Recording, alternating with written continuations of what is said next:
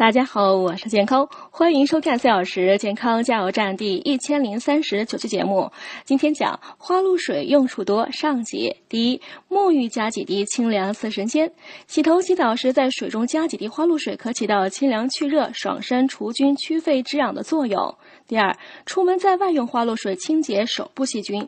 外出时，我们的双手不可避免地接触公共设施，可将花露水滴到掌心进行揉搓，起到清洁的作用。